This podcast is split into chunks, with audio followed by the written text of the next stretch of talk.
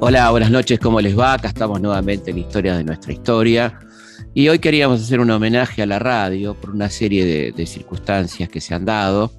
El 3 de julio fue el Día del Locutor, el 29 de junio se cumplió el décimo aniversario del fallecimiento de Juan Alberto Badía y el 5 de julio nos dejó Cacho Fontana.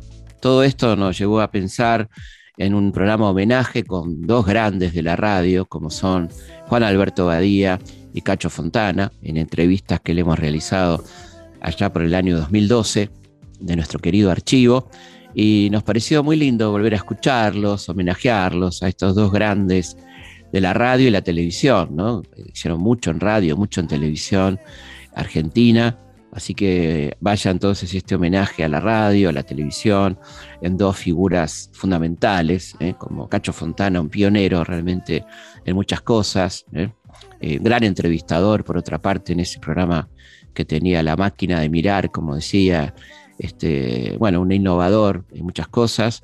Y por supuesto, Juan Alberto Badía, una de las personas que más hizo por la música nacional, sin duda, por la promoción de la música en radio, en televisión. Badía y compañía fue un, programa de colección, ¿no? Donde, donde pasaron todos los grandes de la música, no solamente del rock, de la música nacional en general. Así que vaya pues este programa de historia de nuestra historia en homenaje a estos dos grandes y en ellos a todos los locutores, a toda la gente que hace nuestra querida radio.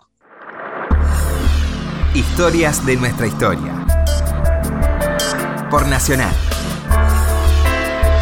Hablemos un poco de, la infancia en Ramos, cómo era esa infancia en, aquella Ramos Mejía. Tan lindo lugar, por otro lado. Yo viví también en Ramos, ¿no? Un lugar que es muy querible, ¿no? Sí. ¿Cómo era esa, esa sí, infancia? Era Gaona de tierra. Eh, recién habían entubado el Maldonado igual desbordaba y se inundaba, eh, ya era una, una, rutina, ya sabíamos cuánta agua iba a entrar en casa, cómo había que sacarla, ah, cómo había que poner las cosas este, unas sobre otras, qué se iba a estropear y qué no, qué había que pintar más rápido. Eh, jugábamos en la quinta Podestá, de los Podestá, toda una, una inmensa quinta enfrente de casa. Ahora, por supuesto, toda construida, pero quiero decir, en una quinta, ahí vivíamos prácticamente la infancia. Eh, fútbol, mucha pelota, sobre todo en la canchita de la iglesia, que la tenía yo a una cuadra en la parroquia. Vivíamos una cuadra en la iglesia. Gaón y Güemes, hoy, hoy es un banco. Y eh, mi casa, y pegadito, medianera de por medio, María la Walsh con su mamá y su hermana. Claro. Este, yo fui concertista de piano.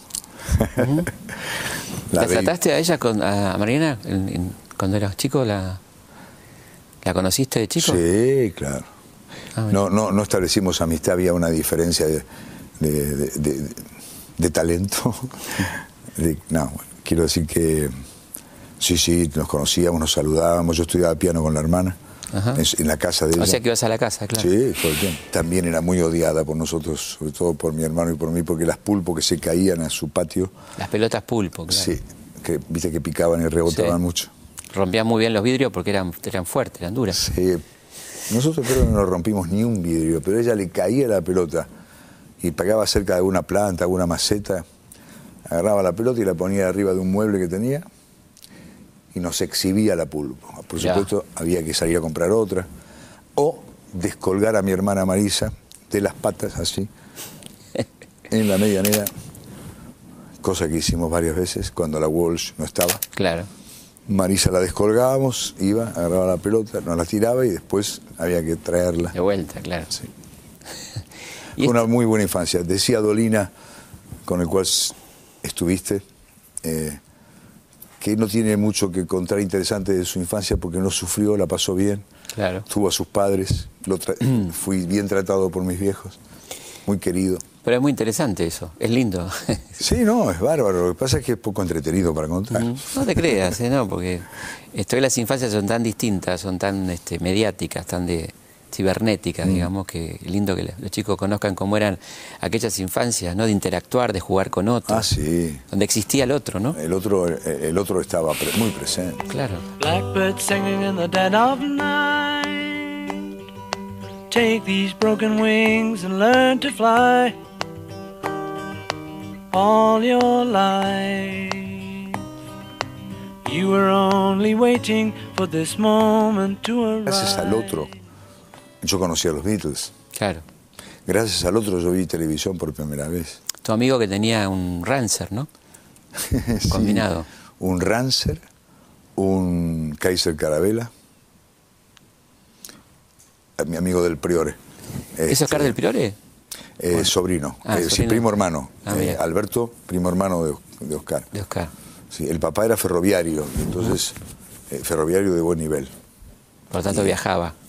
ni más ni menos. Y traía los discos. ¿Y qué trajo lo primero? que El primer disco de los Beatles que trajo. Y trajo Amame, sí. trajo- ¿Y qué te pasó ahí cuando lo escuchaste?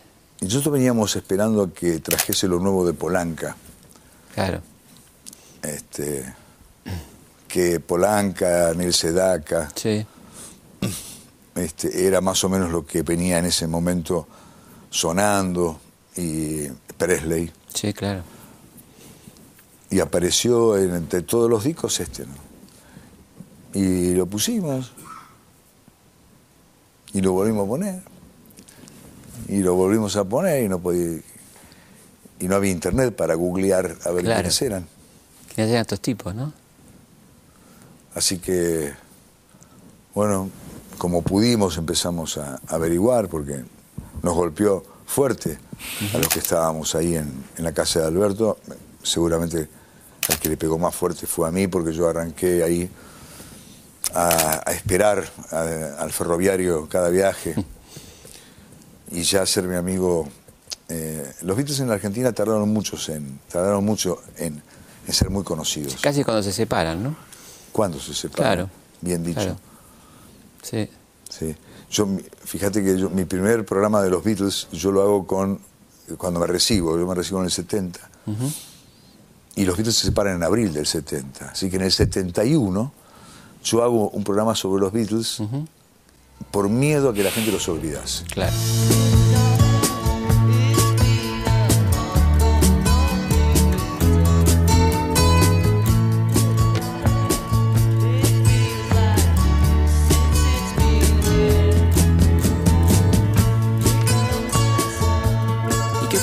Que te, pega y que te convierte en vitemaníaco, digamos? ¿Qué es lo que te lleva? Eh, pero supongo yo que lo que lo llevó al mundo entero. Su música, su sorpresa, su, su maravillosa energía. Yo este, no era un nene, no era una criatura, ya era un adolescente. Yo soy del 46, así que pensá vos que yo escucho a los Beatles por primera vez en el 63. Claro. Este, yo ya había escuchado música. Yo vengo de un padre que trabajaba en Radio Nacional y escuchaba yo mucha música clásica. Claro. Eh, le armaba a papá, hacía un programa que se llamaba Los Bailables de Radio Porteña y se lo armábamos mi hermano y yo, eh, el programa. Así que yo sabía quién era Francinata, Bing Crosby, que era lo que papá ponía. Claro. Frankie Kane, Frankie Lane y toda esa gente. Este, esto, está, esto era otra cosa. Claro. Crecí con ellos, después nos tocó, eh, era, para que sepamos, ¿no? Era muy difícil comprar un disco. Mucho más difícil que cada uno comprase un disco. Entonces comprábamos un disco. Entre todos, entre un varios. Un álbum, Claro. entre seis. Lo escuchábamos, una, dos, tres. Porque los Beatles te, te obligaban a eso, ¿no? Cada, cada disco era... ¿Qué Sí, hicieron sí, estos sí. pibes? Claro, claro. ¿Qué les pasó? Cada surco, ¿no? En realidad. Sí, pero, pero digo, venía el disco nuevo y ¿cuándo vino el blanco? Bueno, Claro. y entonces lo escuchábamos, lo pasábamos, después te lo se lo llevaba Felipe, se lo llevaba Martín, se lo llevaba una semana cada uno y terminábamos sorteándolo. Ajá. Y en el sorteo uno se lo quedaba. Y la felicidad del que ganaba, ¿no? Claro, yo me gané dos en toda la historia. ¿Cuáles eran? ¿Cuál- El, el blanco, justamente, y Rubber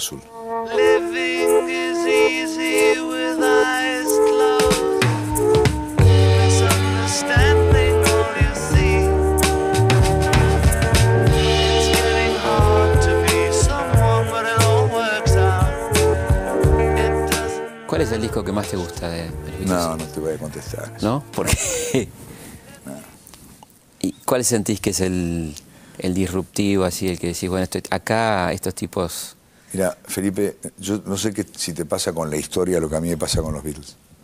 Cuanto más sé, más averiguo, más quiero saber, más me meto en, en el- eh, digamos, en el interior de cada disco, cómo fue grabado, qué les pasaba a ellos, qué ocurría.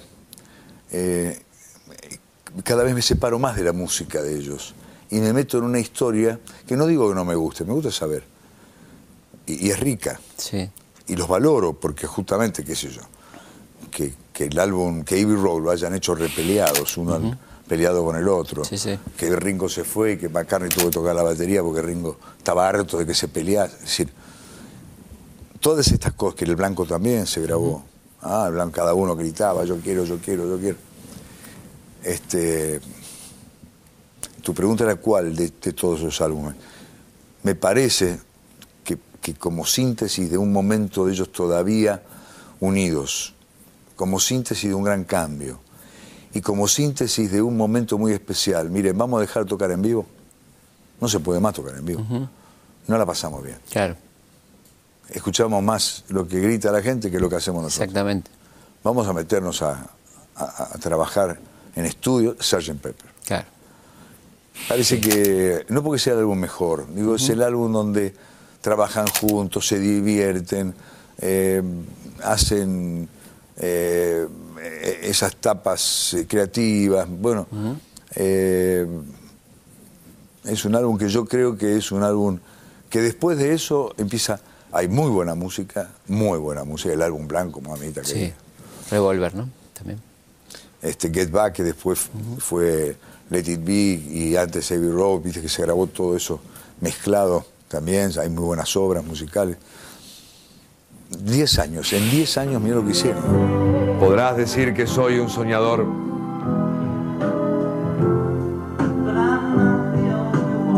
pero no soy solo el único. Espero que te unas a nosotros.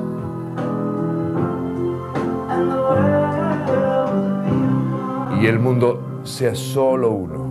Hablemos un poco de algunos hitos importantes, ¿no? Como Flecha Juventud, volviendo para atrás, que a nuestra generación, a mi generación lo marcó completamente, ¿no? Era escuchar ese programa, era muy fuerte, ¿no sé? Era algo que te- era identitario, ¿no? El otro día voy al cirujano por primera vez, con la posibilidad de que hubiese dentro de mi recuperación una intervención quirúrgica. Y este, no lo voy a nombrar por- porque no le pregunté si podía nombrar. Claro. pero no importa, un tipo importante, un cirujano importante. Entonces entro, ¿no? Eh, estaba yo. Cuando entro, empieza Curiosa Noche, me canta todo la cortina musical de Flecha, Curiosa Noche. Y me dice, yo estudié con vos, Claro, así que ahora sí. lo, lo que estudié, Era así, era así, exactamente. arquitectos, muchos, ¿viste? Yo estaba en la secundaria, pero era lo mismo, ¿no? Era, Sí. es- era la, la cosa de la compañía y, y esa música que no se identificaba absolutamente, ¿no? Sí. Sí, sí. Sergio Marchi, eh, que es un estudioso de estas cosas, eh, rescata Flecha Juventud desde muchos aspectos. Desde muchos aspectos. No, no solamente de uno, el rock nacional, no solamente del otro, que teníamos la música antes que nadie, porque mi amigo Dardo Ferrari tenía el papá en Estados Unidos y nos mandaba los discos. No solamente porque yo le cambiaba el nombre a algunos artistas, total, lo que te prohibían leían los libros, no, no escuchaban la radio. Claro, Es decir, tuvo muchos, muchas cositas, sí, sí, pero yo digo que tuvo fundamentalmente una, que fue la, eh, la compañía que significaba estos dos, la Mancuso y, y Badía, desde las 10 de la noche hasta las 5 de la mañana, hablándote, poniéndote música, dándote eh, buena onda, riéndonos mucho, haciendo travesuras, teniendo un móvil que no se perdía nada de lo que pasaba en la calle, que pasaba poco después del 76, sí pasó poco. Oh, o mucho, depende de cómo se miren. Muy bien. Mucho, depende de cómo se miren.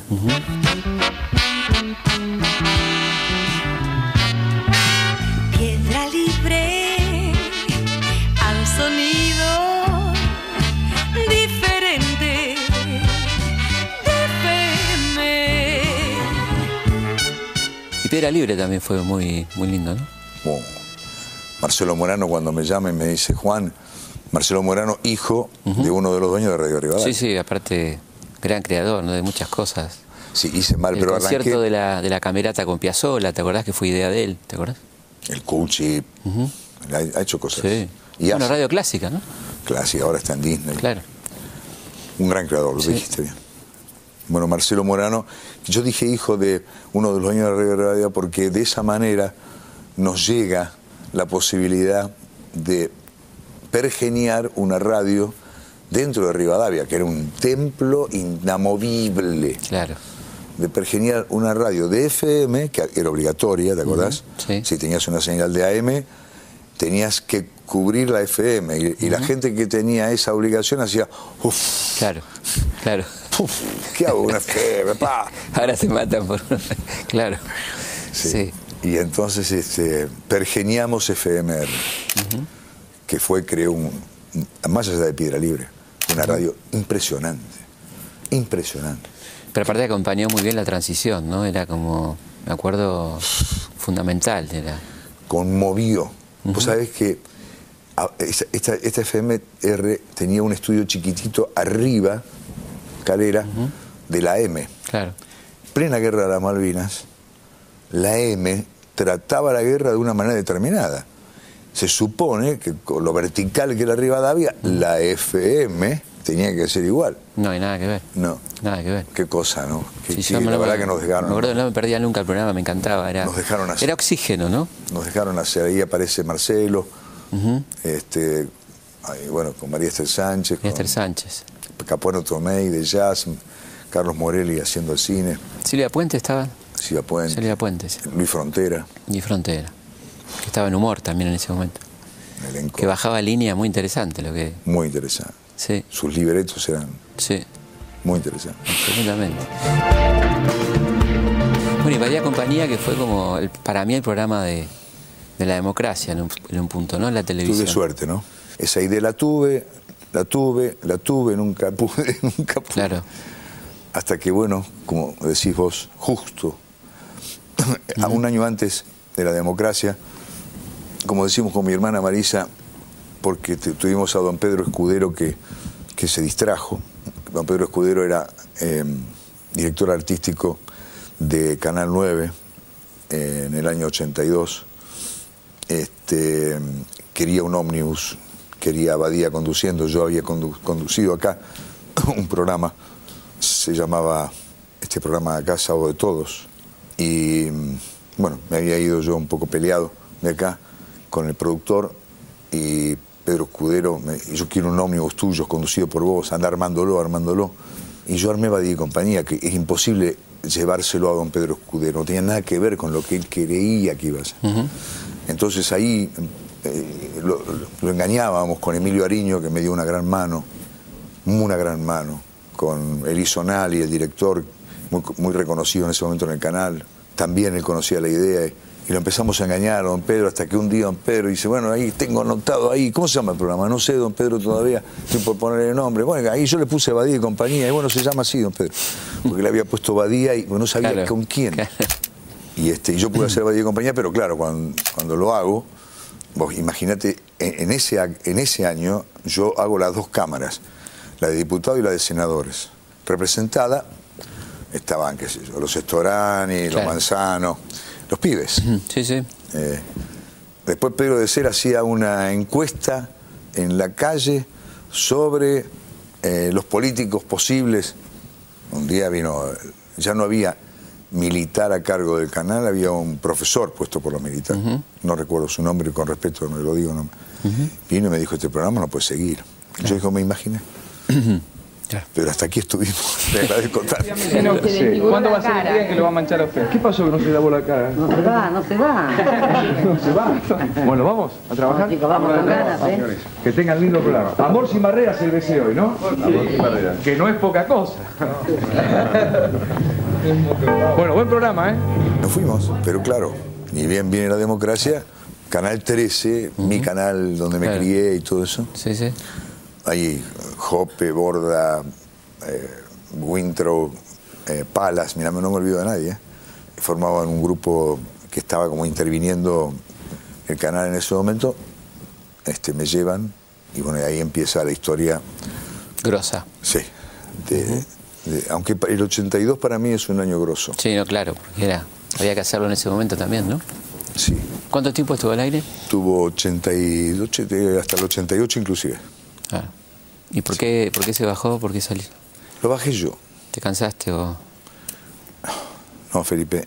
eh, el programa tenía una gran generosidad hacia el otro porque no le pedía nada y una gran generosidad del otro porque no, no pedía un calle imposible, se pagaba el mínimo de músicos. Eh, la televisión empezó a cambiar. Claro, Empezó a haber mucho dinero, más dinero, el uno a uno, el dólar. claro. Cuando un par me dijeron, mira Juan, yo te quiero mucho, pero preferí cerrar. Sí, sí, sí, claro. Sí, porque la Sí, verdad que valía, valía- valía la pena cerrar el ciclo bien, feliz, ¿no? Y no me equivoqué, después vino otra televisión. Totalmente. Ni mejor ni peor, Pero lo loco que en esa otra televisión, de tan pesetera como se dice en España, haces imagen de radio, ¿no? Que es un programa austero, maravilloso. Austero, maravilloso, Sí. maravilloso. Y bien, que le fue muy bien. Igual, igual nos tuvimos que ir de acá en un momento muy bueno, del programa, en el 90. Nos tuvimos que ir. ¿Por? No, el por esas, cosas, esas cosas que te aprietan, te dice fulano de tal, no, no, no quiero que sigan el canal y Ah. eh, o fulano Claro. venga, eran parte de mi elenco y yo no entendía por qué, viste, acá no había tirabombas. ni- Claro. Claro.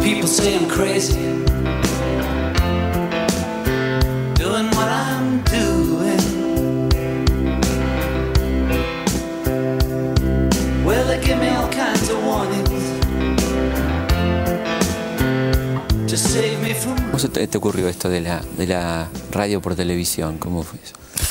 en la ducha. Yo extrañaba, extrañaba la radio, porque estaba todo el tiempo en la tele. La extrañaba mucho.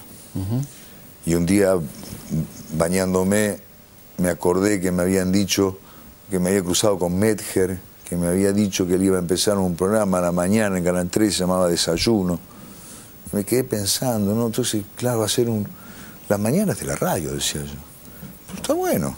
¿Cómo será Desayuno? Harán un programa periodístico. Y después de la primera mañana viene la segunda mañana en la radio. ¿Y si hago un programa de radio en la tele? Pero que no sea un programa de radio, que sea un programa de televisión Claro. ficcionando la radio. Y se me ocurrió ahí. ¿Vos sabés, Felipe, lo que fue sentarme delante de dos monstruos de la televisión, como Montero y Chosurian, para explicarle esta idea? Yo no nunca me voy a olvidar. Me miraban, decir que yo ya tenía chapa de, Claro. De Badía. de Badía. Llega a ser un rato antes de mi vida, me sacan a la patada. Yo le decía micrófono, llevé dibujo que me hizo a mano alzada un amigo. Compraron la idea. Y nació un amado producto porque la condición, la condición sine qua non de, de imagen de radio fue hagámoslo con amigos. ¿Eh? Como es la radio, ¿no? Sí, sí, sí, sí. Establezcamos ese vínculo. y, y fue fantástico. ¿Y en qué le gana la, la radio a la televisión? en, en todo lo que la televisión no le gana a la radio, que le ganan un montón también. La televisión le gana a la radio, tiene lo visual es fundamental para completar. Pero la radio le gana a la tele porque te hace trabajar la cabeza, la imaginación, te hace escuchar una tormenta terrible sin necesidad de que acá aparezca unos efectos especiales gastando mucho dinero para que en la tele pueda ocurrir. La, la radio es, es otra cosa. Por eso es que no ha sido jamás vencida, ni lo será. Fíjate vos que ahora que Internet abre las puertas, abre las puertas a la radio. Mira Claro. que podrían bajar música a la gente y meter música adentro. Sí, sí. No, la gente sigue escuchando radio. Yo tengo un oyente en West Covina, en California, este, argentino. El tipo me muestra, porque tiene camaritas él, me muestra cómo me escucha. Me escucha, se ha puesto un sintonizador en la, en la compu para escucharme con una radio portátil, de esa que tenía la antena que desplegabas así, Sí. que, un paquete de cigarrillo largo. Y ahí anda. Con su cámara me muestra con la radio, porque la hace- Y está feliz y, radio, ¿me entendés? Claro. El formato, internet. Importa. ¿Cómo fue este, este último tiempo con, con el amigo, como vos decís, ¿no? Con que. Con, Ah. con- Mi amigo que vino hace Sí, un año, Sí. 17 de diciembre, eh, así que mañana, va, va a ser un año que comencé con, con la quimio y todo esto, los tratamientos. Bien, me enseñó un montón. Eh, ¿Cómo fue el proceso de, de odiarlo a quererlo, no? Porque imagino que, que debe haber sido Sí. complicado eso, ¿no? Vino, vino grande, invasor, con muy mala noticia, muy agorero vino. Vino casi para decirme que, que, que, bueno, este, que había que pensar eh, en la muerte, Claro. así de sencillo. Y, este, y a un año lo que hay que pensar es en decirle, en cómo decirle definitivamente adiós. Claro. Es un milagro, como dice mi oncólogo más cientificista, pues he tenido unos cuantos. Claro. Sí, sí, que no creen en milagros, ¿no? El más científico. Que no suelen creer en milagros. Sí, pues es un tipo bárbaro. Me dice Juan, la verdad, te di para que tengas, te di de la más alta dosis. Pero acá pusiste vos, la gente que te ama, el rezo que tuvo todo el tiempo. Andás a ver de todas las cosas que tomaste, Claro. cuál rindió. La cosa es que de un sachet de leche, que así era lo que tenía en el pecho, este, hoy tengo la bolita, una bolita de esa que jugábamos. Viva, es cierto, muy activa, porque este es un, un tumor muy activo, al que hay que evitar que se vaya para cualquier lado. Claro. Así que, aunque soy fóbico a, a- a los quirófanos, entraré. Entraré. One day you'll look to see I've gone, for tomorrow may rain, so I'll follow the sun. Someday you'll know. ¿Y cuánto te ayudó la radio, no? En esto, de que Ah. seguiste con el proyecto de Hub Radio, todo esto, como. Mucho, Felipe, mucho. Mucho fue magnífico. Muy emocionante. Lo de la radio fue muy emocionante. Porque fue como despertate Juan, levantate Juan. Andá al baño, pero andá también hasta el estudio. Claro. Costaba llegar al baño, costaba menos llegar al estudio. Quedaba más lejos el estudio. Más estimulante. Sí, sí, viví todo el proceso. Mirá, el día, primer día que llegué de la quimio le dije a mi hijo, vamos a tirar todo lo que hay acá adentro. Mi hijo vive en Pinamar, se quedó un mes conmigo. Así que me ayudó el varón. Todos me ayudaron mucho, pero digo, el varón, viste, carga. Sí, sí, sí. Así que y, y empezamos a construir un hábitat, un estudio. Después lo llamé a un amigo mío, se llama Alex Bonello, conocedor increíble de todo lo que es radio por internet, radio en general. Y me venía a visitar y, y entendía lo que yo le iba pidiendo. Y, y empezamos con las pruebas y, y un día nació la idea, porque había que tener una idea, qué, qué- qué radio hacía. Claro. Entonces, como había, entre, en ese limpiemos todo, había que digitalizar cintas que yo tenía abiertas de Revox, que son cintas grandes, videos grandes, de, de formatos grandes, de una pulgada, de Umatic, Claro. de, de M2, de Beta. Eh, así que toda mi familia y mis amigos que me iban a visitar digitalizaban, mientras yo estaba en la cama. Yo escuchaba de lejos Racho, todo el que llegaba a casa, que más o menos tiene idea. Claro. Como estar al lado mío no se podía, porque bueno, yo estaba un poco fastidioso y, y tenía- estaba más para estar, este, Tranqui. sí. Pero venían a casa, a mí me gustaba saber que, que estaban. Y es un gesto de amor, ¿no?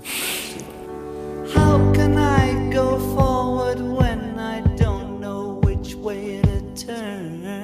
¿Cuánta gente entrevistado no más? sé, como, no sé, creo que 70, no sé. Eh, y gente que, que realmente ha sacado de adentro cosas muy lindas como, como pasó recién, ¿no? Así que uno es también material sensible y se conmueve y, y agradece a la vida estos momentos que son únicos, ¿no? Por suerte están los tapes, pero digo, lo que te pasa por adentro. La Como- memoria queda en la memoria, Felipe. Sí, y lo Vos sos- sensible, ¿no? Vos sos un gran afecto a la memoria y a rescatarla. y este ciclo ya está en la memoria de la gente y la televisión.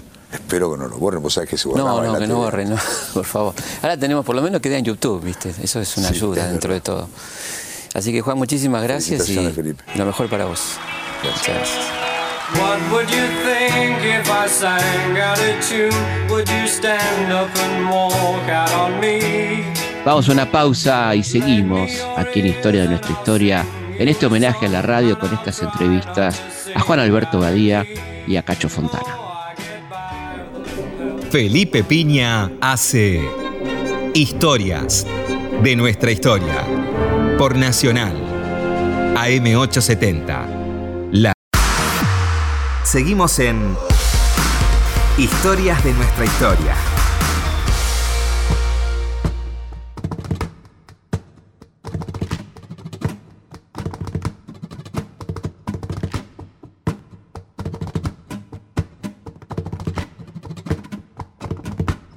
Seguimos en Historia de nuestra historia, escuchando estas entrevistas a Juan Alberto Badía y Cacho Fontana.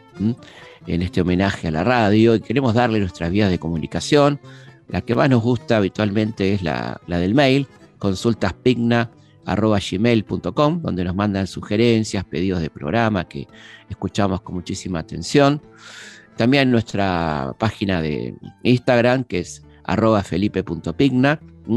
y por supuesto nuestro Facebook, Felipe Pigna, página oficial. Y desde ya nuestro querido sitio web, elhistoriador.com.ar, donde van a encontrar muchísimo material fílmico, audio, textos, todo gratis, ¿eh? muchísimo material de historia, elhistoriador.com.ar.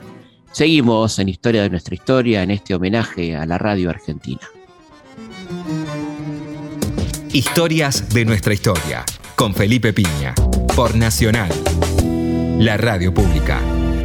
Muchas gracias, Cacho, por venir. ¿eh? No, gracias honor, por la la, verdad, que invitación. Felipe, muchas gracias. ¿Cómo eran don Antonio y doña Nieves? Ah, don Antonio, yo tengo la voz de papá. Ajá.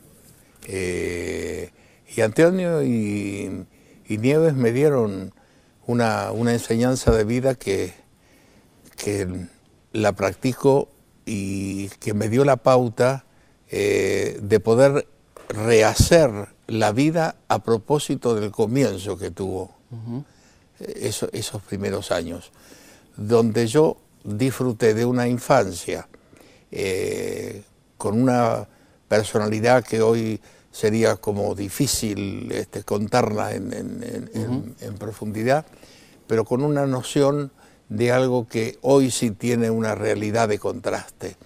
Éramos todos iguales. No había, eh, no, no deseábamos lo que tenía ninguno que, de, de nuestros amigos ni ninguno de nuestros vecinos. ¿Y cómo era esta casa de, de Vieites? Era una casa eh, muy particular. Eh, había, era un largo pasillo que tenía tres departamentos y cada departamento tenía dos habitaciones. Y cada habitación vivía un- un- una, una pareja o Claro. vivía. Entonces nosotros le- el departamento 2 lo compartíamos, eh, una, la, la habitación con otra familia y nosotros éramos tres, o sea que eh, estaba yo viviendo hasta, viví hasta los 18 años, este, 17 y pico, eh, con lo- con- compartiendo la habitación con, con papá y Papá mamá. ferroviario. Mi papá ferroviario, yo también fui ferroviario, Claro. era su ilusión En el galpón, ¿no es cierto? en el galpón y fui ferroviario y, eh, y además, el, no sé, fue un, un momento difícil para mí porque llegué hasta el ferrocarril Roca, mi papá era, era del Belgrano y yo llegué hasta el ferrocarril eh, Roca, el ferrocarril Sur y mm, entré ya como empleado y después, bueno, tuve que, ya me entré a participar con, con la música y eso y no fue fácil decirle a, a papá que iba a dejar el legado que él tenía ahí en mente. ¿no? La radio fue después, eh, ya Pero muy cuando- jovencito, muy eh, adolescente. Sí, 16 años, Claro. 17 años.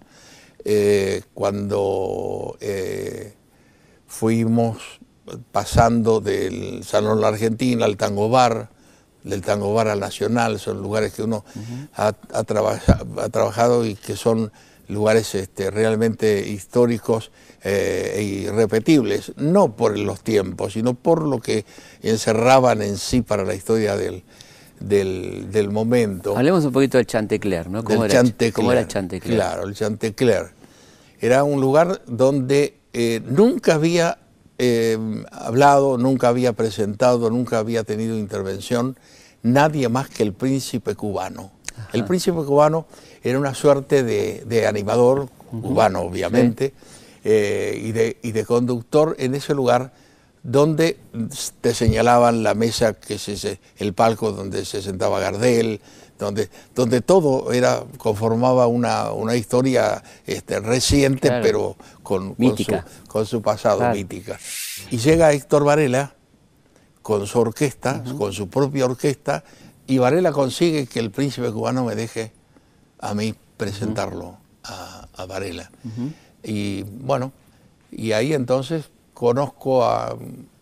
eh, era un lugar donde la noche era una, una enorme atracción, Claro. donde le- la mujer tenía un rol fundamental de, de acompañar Claro. a, a los, a los visitantes en, en los bailes, Las copas, ¿no? eh, además en las copas, este, y conocí a una señora eh, que eh, formaba parte de ese elenco y casualmente eh, Teresa, que la, que la recuerdo por supuesto porque es im- importantísima y fundamental,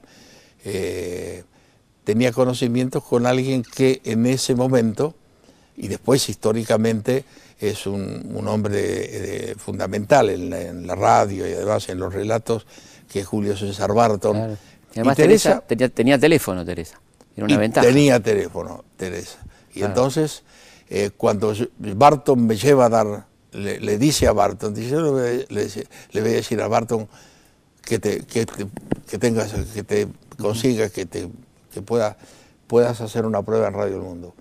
Y hice la prueba y una vez que me aprobaron la prueba, el jefe de locutores me pregunta si, eh, bueno, mi- mis datos personales, doy, mi dirección, mi teléfono. Claro, Y no teníamos teléfono Claro. en, en Barracas. claro. Y era imposible decirle, mire, lo, lo vamos a pedir, no. lo vamos a instalar, porque yo a mi padre no le podía meter otro gasto en el presupuesto, ni nada. Y en ese momento también sería por una cuestión, yo hablo mucho del destino y eh, de, de- de cómo, estaba, cómo las cosas se van dando, porque está, está así el, marcada la, la historia.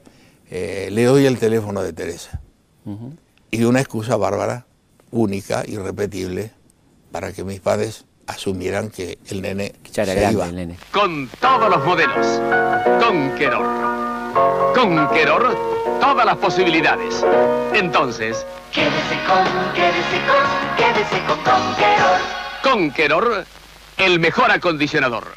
Hablemos un poco de, de un personaje que sé que, que amás y que compartimos el amor como el gordo Troilo, ¿no?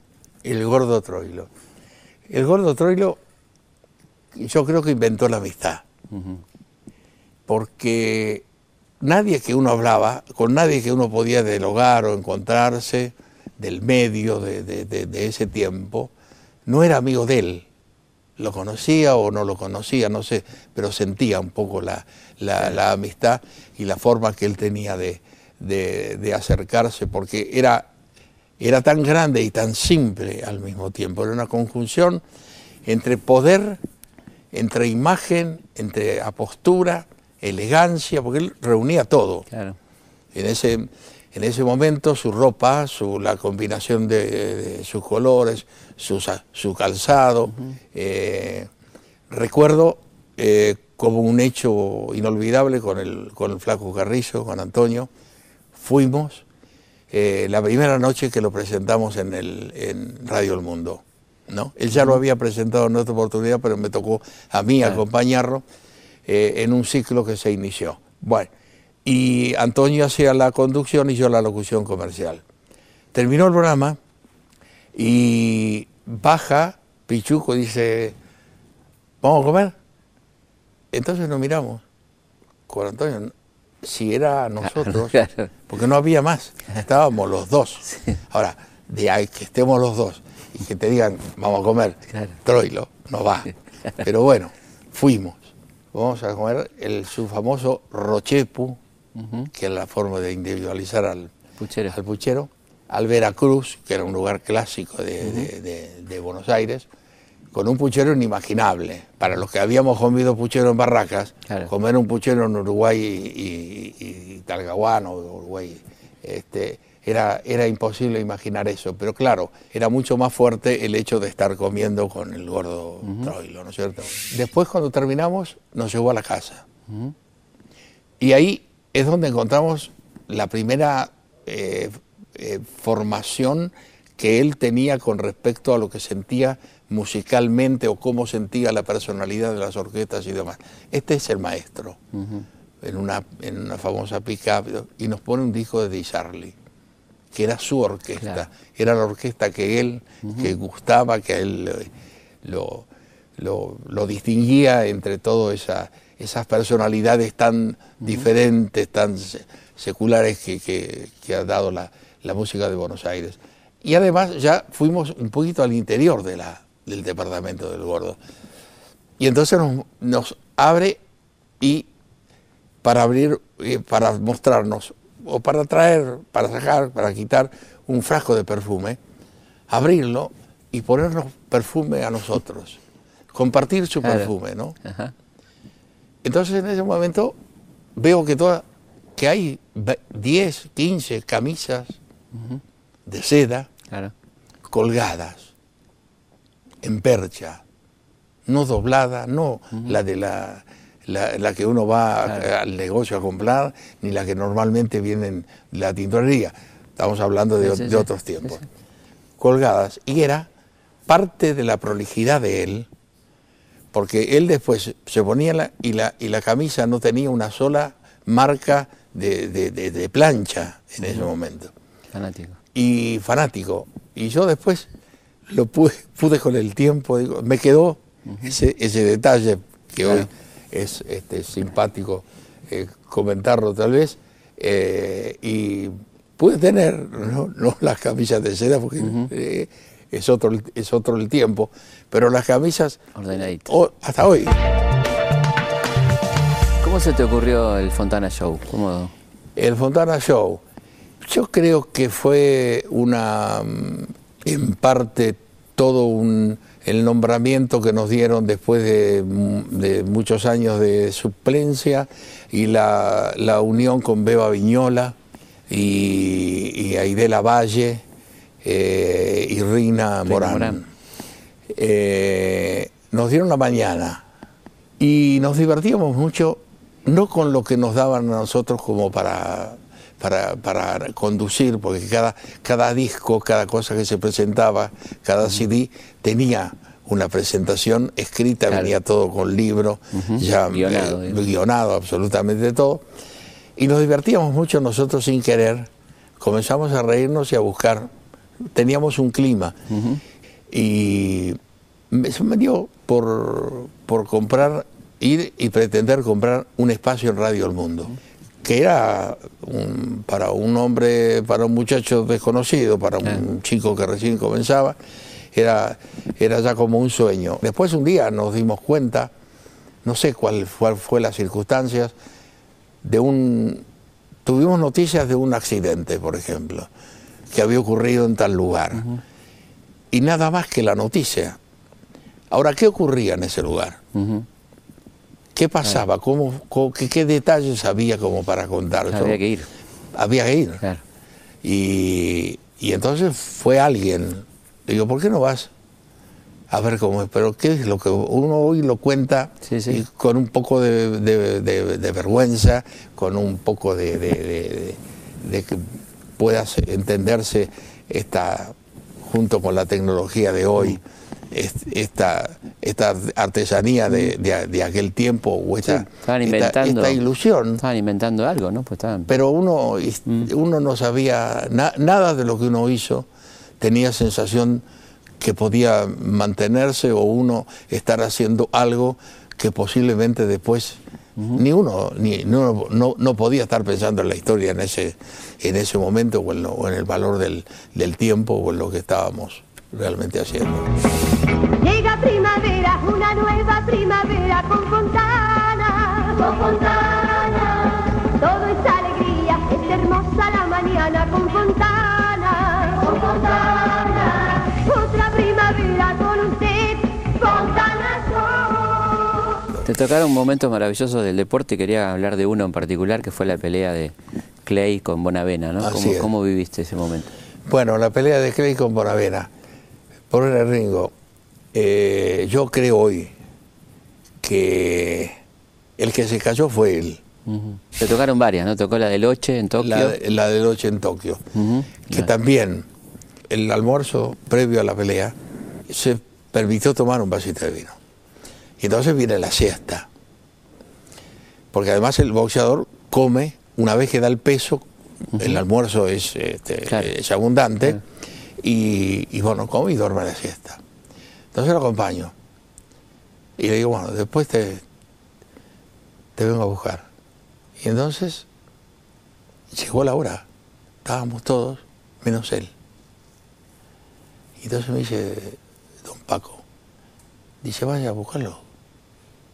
Entonces subo y toco la, la puerta, golpeo y no contestan.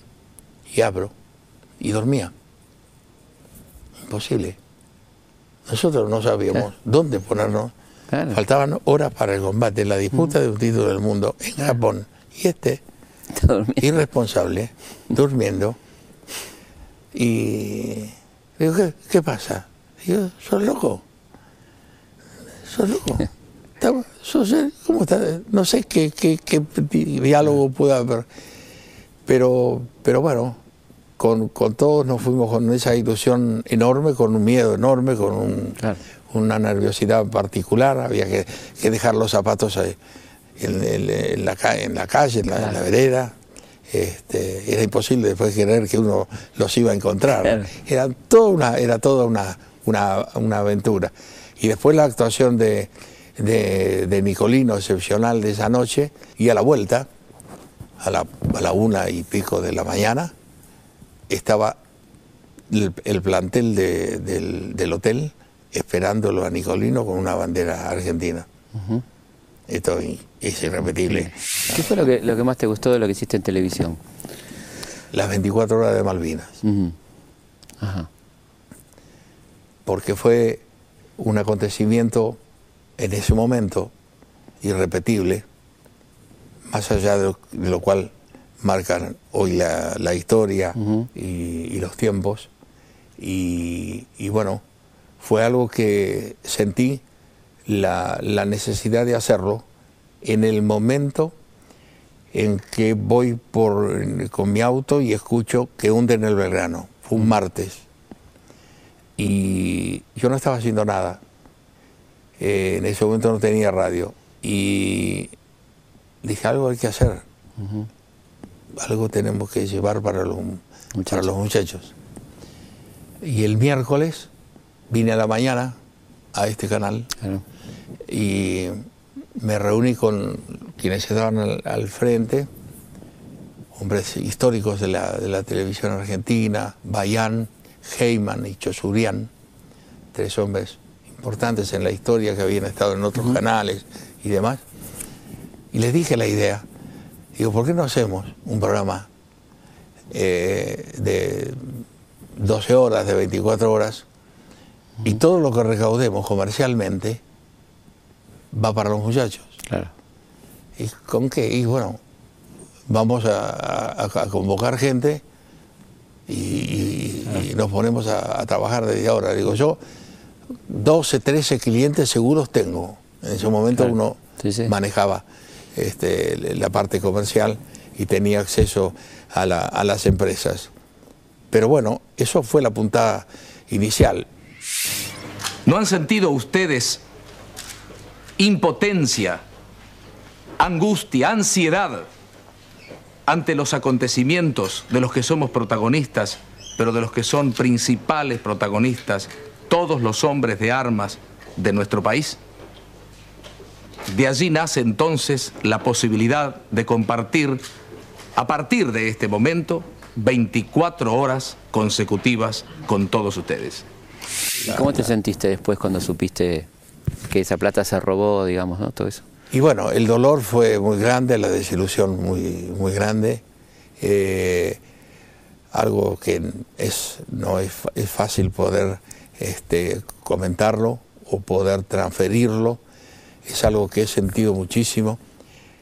Pero más que nada lo que siento es que ese detalle de mi vida me dejó sin trabajo hasta hoy. Claro. No lo pensaba repetir, pero creo que es un momento a mis 80 años. Yo estoy celebrando 30 años en el cual he dejado de ser Fontana y eh, he logrado un poco algo que entendí en, en un último reportaje que te hicieron, eh, donde hablaste de dos fra- de la relación entre Belgrano y San Martín, que se escribían mucho y que se vieron solamente una vez en Yatasto. Y yo me- me sentí, con el perdón de, de lo que voy a, a- a continuar diciendo, me sentí cerca de los dos. ¿Por qué? Creo que la frase de Belgrano a San Martín era, estoy, abundante, de escasez Y a mí me acompaña siempre la y a mí me acompaña siempre la soledad. Son las dos cosas que me fueron siguiendo con el tiempo, no a un nivel que le podemos a- hablar de cómo podían ver- vivir nuestros, nuestros mayores.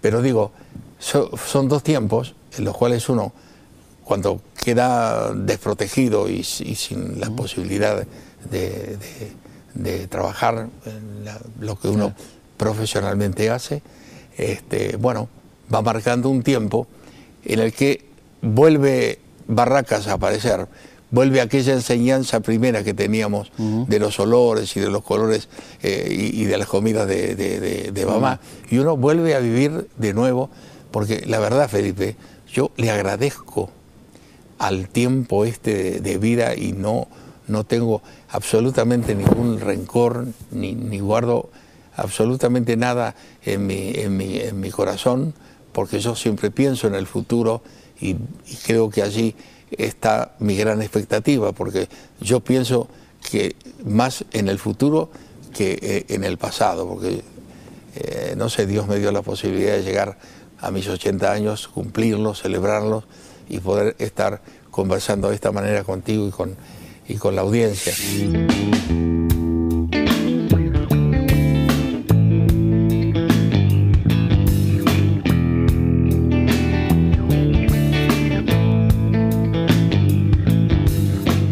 Hoy, este, la verdad que eh, soy el resultado de algo que eh, Susana Jiménez creyó que cuando yo me- le dije que a mí me acompañaba la soledad, yo estaba con, con soledad, acompañado, me dice, pero no me dijiste nada. No, yo te hablo de, de la soledad en cuanto a, a una, a una manera de vida, a un estilo de vida.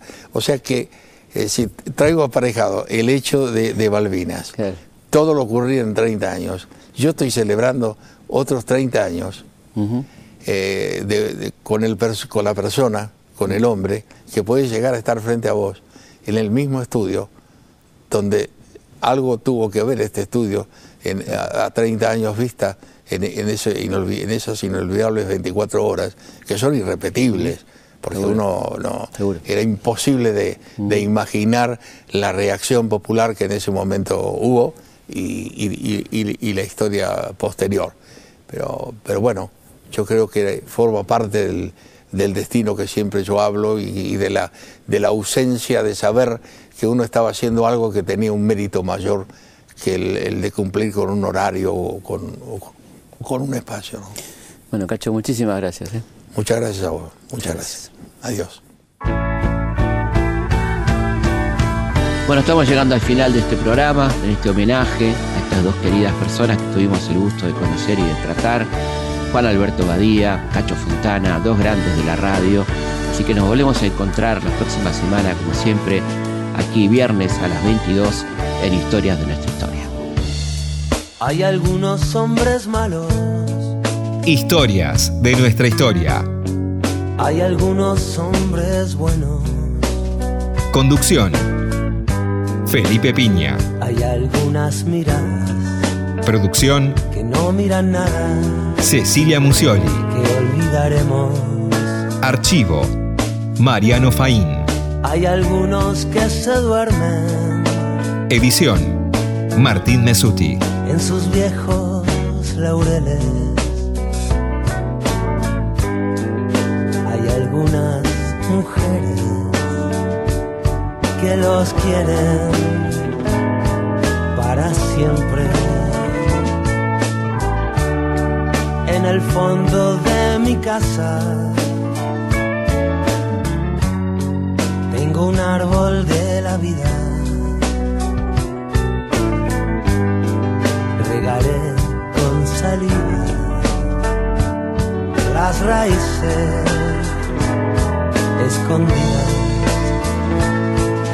Algunos hombres apenas si nacieron.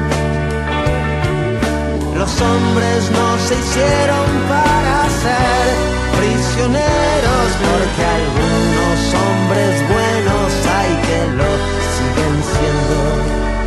Algunos hombres son buenos porque tienen